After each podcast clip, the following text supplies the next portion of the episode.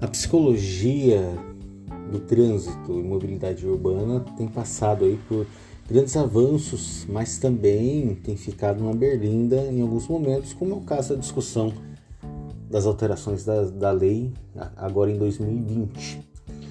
A psicologia do trânsito é uma especialidade hoje é, dentro do nosso país. Ela tem aí instituições para que você possa fazer a sua especialização e conhecer essa área.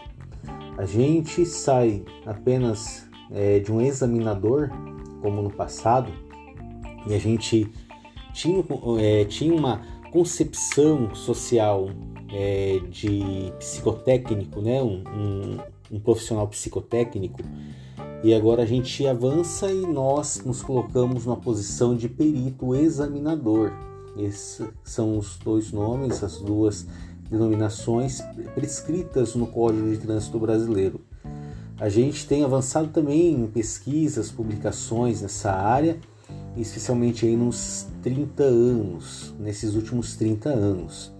É, temos também aumentado o nosso, o nosso número de instrumentos né, para serem utilizados dentro desse contexto.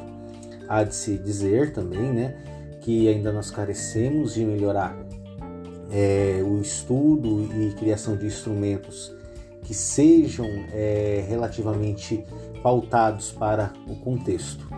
É, nós vamos também estar trabalhando e evidenciando algum aspecto do nosso trabalho na autópsia, que é analisar o quanto um acidente foi é, fruto de um suicídio e que pode acontecer e quais evidências nós como profissionais poderemos aí é, colocar e analisar.